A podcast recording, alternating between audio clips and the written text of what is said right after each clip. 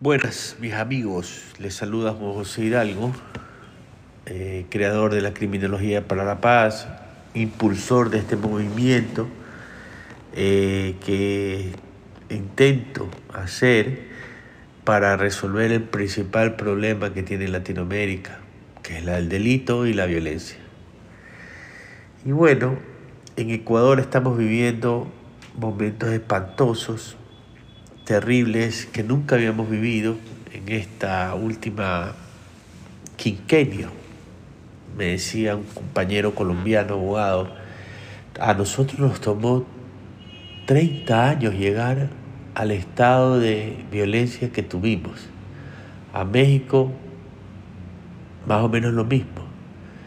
Pero Ecuador le tomó apenas 5 años llegar al estado de violencia en el que vivimos y me puso a reflexionar. Efectivamente, México vivió una guerrilla, Perú vivió una guerrilla, es decir, eran combatientes internos eh, que le habían declarado, por así decirlo, la guerra al Estado, ¿no? el ELN, eh, la FARC y grupo Tupac Amaro México, en, Perú, es decir, había guerrillas, ¿no? decir, esa violencia justificaba una especie de guerra interna. Y ya después la historia pues hizo otra cosa, ¿no? Declarar a los terroristas, se pudo controlar, pero etcétera. Pero eran guerrillas. Lo que nosotros tenemos es una criminalidad que ha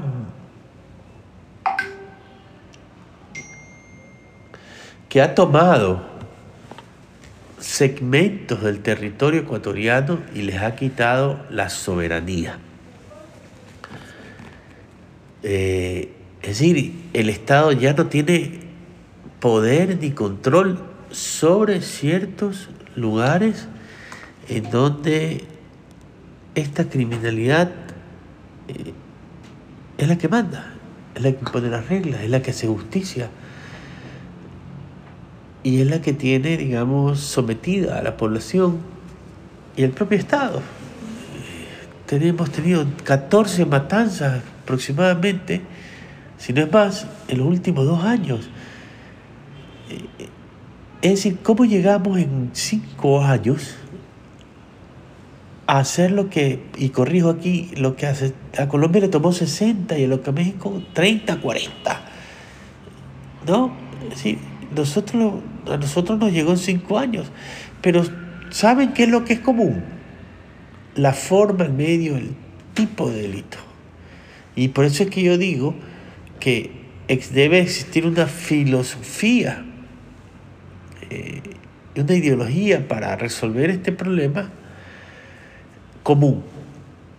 Porque son los mismos delitos que se cometen en México, Colombia y Ecuador. Es decir, son franquiciables las formas de cometer el crimen. Y son exportables. Y pegan muy bien en nuestros países latinoamericanos. Entonces, creo que ese es un fenómeno que no hemos investigado. Ahora, la pregunta desde el punto de vista de la ciencia de la paz es por qué estas franquicias de métodos, medios, sistemas funcionan tan bien, se, se acoplan tan bien a los nuevos lugares donde caen. Eh, y creo que ese es, ese es el, el, el, el desafío ¿no? que tenemos que hacer desde Healing en el Ecuador para poder prevenir un poco que cuando estas franquicias se quieran expandir de, de esta forma, podamos generar, digamos, una cultura inhibidora de acciones criminales. Ahora, lo cierto es, y es muy importante, eh, que la pobreza sí juega un papel importante en el delito. Señores, eh, el hecho de que yo sea pobre o que alguien sea pobre no lo constituye un potencial delincuente, aunque así se quiera ver, a veces incluso hasta de buena fe porque hay muchos pobres y la mayoría de pobres no son delincuentes. Pero lo cierto, lo cierto es que ya de por sí que un Estado tenga el 70, el 80%, o el 60, o el 50% de sus habitantes pobres es un tipo de violencia. ¿Sí? Porque estas personas se dan ni los medios ni las formas para que puedan salir adelante. Ya es una violencia. Esa violencia es, genera conflictos, generan detonantes, que es aprovechada por estas nuevos medios de vida alternativos a lo que genera el Estado, que son las bandas criminales. Pero increíblemente nosotros pasamos a ser controlados por un Estado formal. Estas personas que se dedican a la delincuencia pasan a ser formados por un Estado formal, a estar organizados bajo leyes de un Estado informal, es de un grupo informal. Eh, es decir, el control, el control, por así decirlo, eh, sobre la persona sigue siendo malo. Pero ¿por qué alguien deja vivir en democracia, en libertad, etcétera, para someterse a esto? Simplemente es ambición. Ambición o dejar de sentir hambre. Dejar de sentir hambre.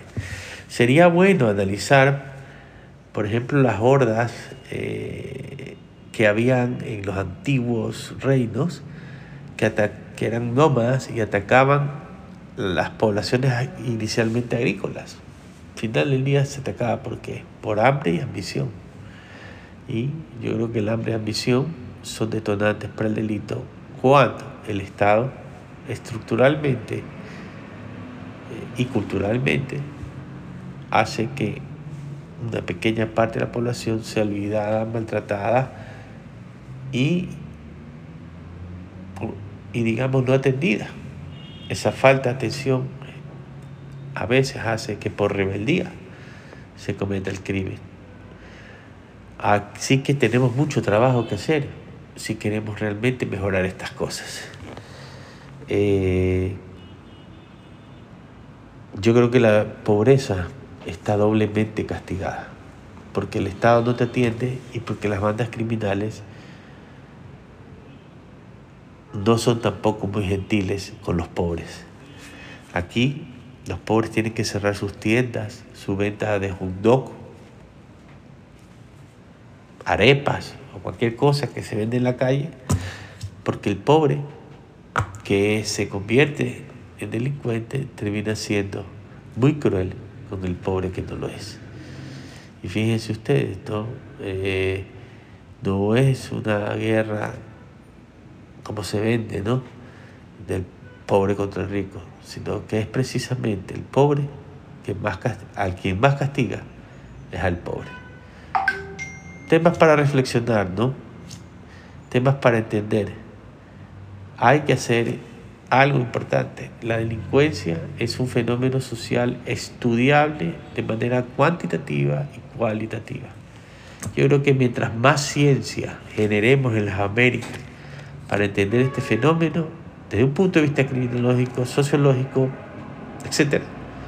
Y de las investigaciones por la paz, podríamos crear ciertas teorías, pero a su vez también crear eh, soluciones prácticas.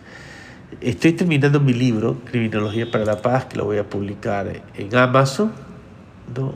Eh, espero que para los que nos siguen, por cierto, estoy muy feliz porque para el tipo de contenido tengo seguidores y, y reproducciones.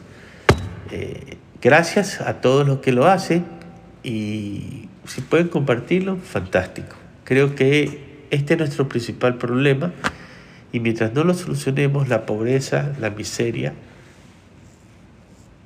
la desatención, seguirán siendo la carta de presentación de las Américas, que, como ya dije antes, siendo el continente menos poblado, es en donde más asesinatos, delitos se cometen. Esperemos cambiar esta realidad. Yo tengo un sueño, hagamos de la paz el camino y la guía. Abrazo.